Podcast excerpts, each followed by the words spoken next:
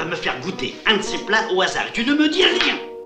Entre intellectuels, tu vois ce que ça donnait On a commencé par des recettes de cuisine et patati et patata. Dans vos papilles, un voyage dans vos souvenirs gustatifs. Bonjour Anaïs. Bonjour Eve. Quel est ton meilleur souvenir culinaire? Restaurant, alors attends parce que je sais plus exactement ce que j'ai mangé, mais je me souviens que c'était un restaurant gastronomique en Italie, à Dolce Acqua.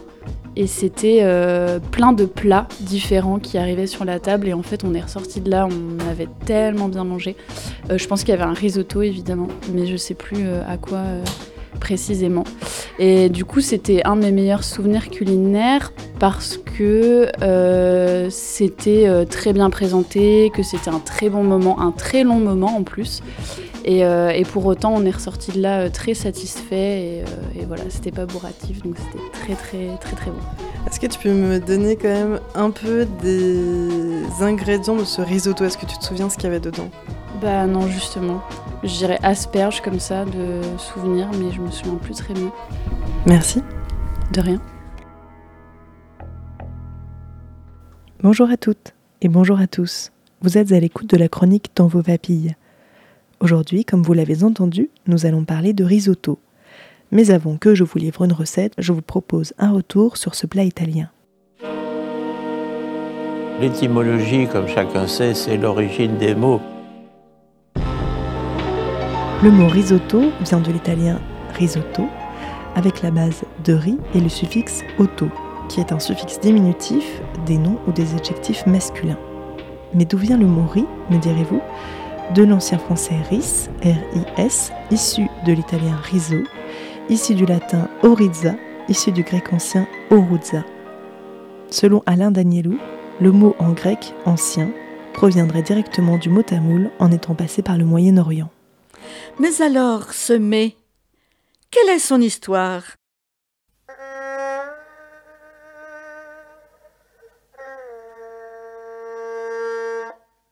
Le risotto est sans aucun doute un plat traditionnel italien, et nous serions tentés de penser que son origine remonte à la période médiévale.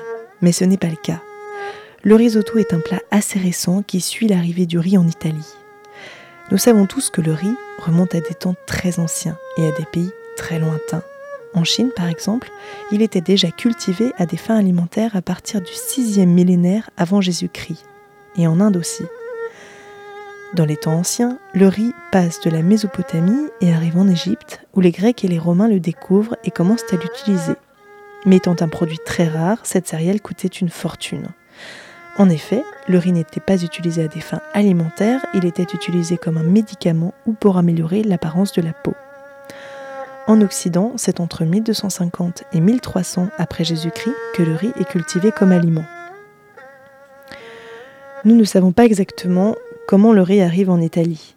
Il aurait été importé soit par les Arabes en Sicile, soit par les Aragonais en Campanie. Mais c'est certain la diffusion de cette précieuse céréale commence par le sud, où le riz a commencé d'être utilisé comme un aliment. Sa culture a été très difficile en raison de la pénurie d'eau sur le territoire. Et ce n'est qu'au Moyen Âge que plusieurs villes atteintes par la peste et la famine ont provoqué un contexte d'urgence et que la culture du riz est remontée jusqu'au nord de l'Italie. En conséquence, à partir de la seconde moitié du XVIe siècle, les rizières se répandent sur tout le pays. Mais cette première culture intensive a des conséquences très néfastes pour la population. Au début, l'eau utilisée dans la rizière était stagnante. Malheureusement, cette méthode a généré la prolifération du moustique. Ce qui a conduit à la propagation du paludisme et de la malaria à toutes les personnes travaillant dans la rizière ou vivant à proximité.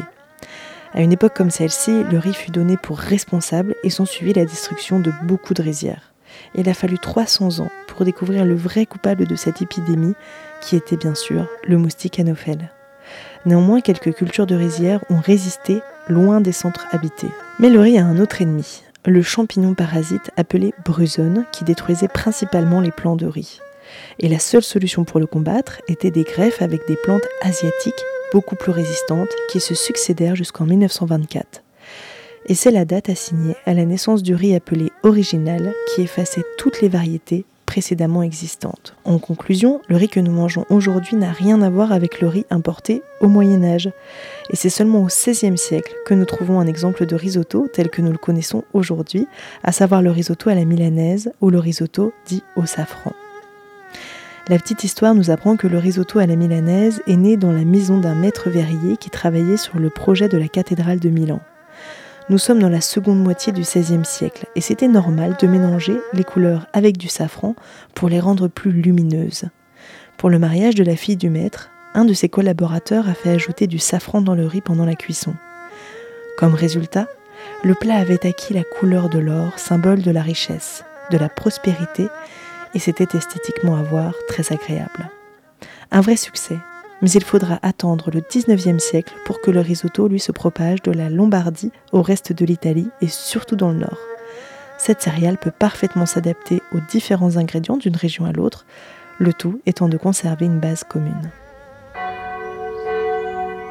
Comme disait mon père, écoute comme ça sent bon.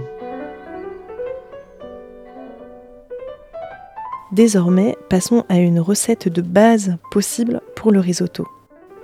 Pour 4 personnes, il vous faudra 280 g de riz à risotto, carnaroli, arborio ou vialone nano, 90 centilitres de bouillon bien chaud, de volaille, végétal ou de poisson, un oignon ou une échalote ou un oignon nouveau, 50 g de beurre, voire 70 à 80 g si vous êtes comme moi des petits gourmands, 50 g de parmesan râpé, 25 centilitres de vin blanc sec, du sel et du poivre.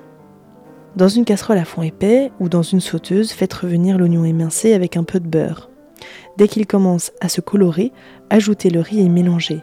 Le riz doit s'imprégner, se torréfier et devenir translucide. Versez alors le vin blanc et laissez-le s'évaporer. Ajoutez le bouillon chaud, une louche après l'autre, en attendant bien que la première soit totalement absorbée, tout en mélangeant régulièrement. Ces détails et ces gestes feront que le riz relâche peu à peu son amidon et donne du crémeux à votre risotto. Laissez cuire une vingtaine de minutes, ça dépend des marques et du type de riz, mieux vaut goûter régulièrement, jusqu'à ce que le riz soit très moelleux mais encore très légèrement ferme à cœur. Salez, poivrez, éteindre et ajouter le reste de beurre et le parmesan mélanger et laisser reposer une minute, puis servir bien chaud et bien crémeux. N'hésitez pas à vous approprier cette recette et à varier les plaisirs. Je vous retrouve prochainement pour une nouvelle découverte. Et si le cœur vous en dit, vous pouvez vous enregistrer ou bien m'écrire votre souvenir gustatif à l'adresse mail dans vos papilles gmail.com.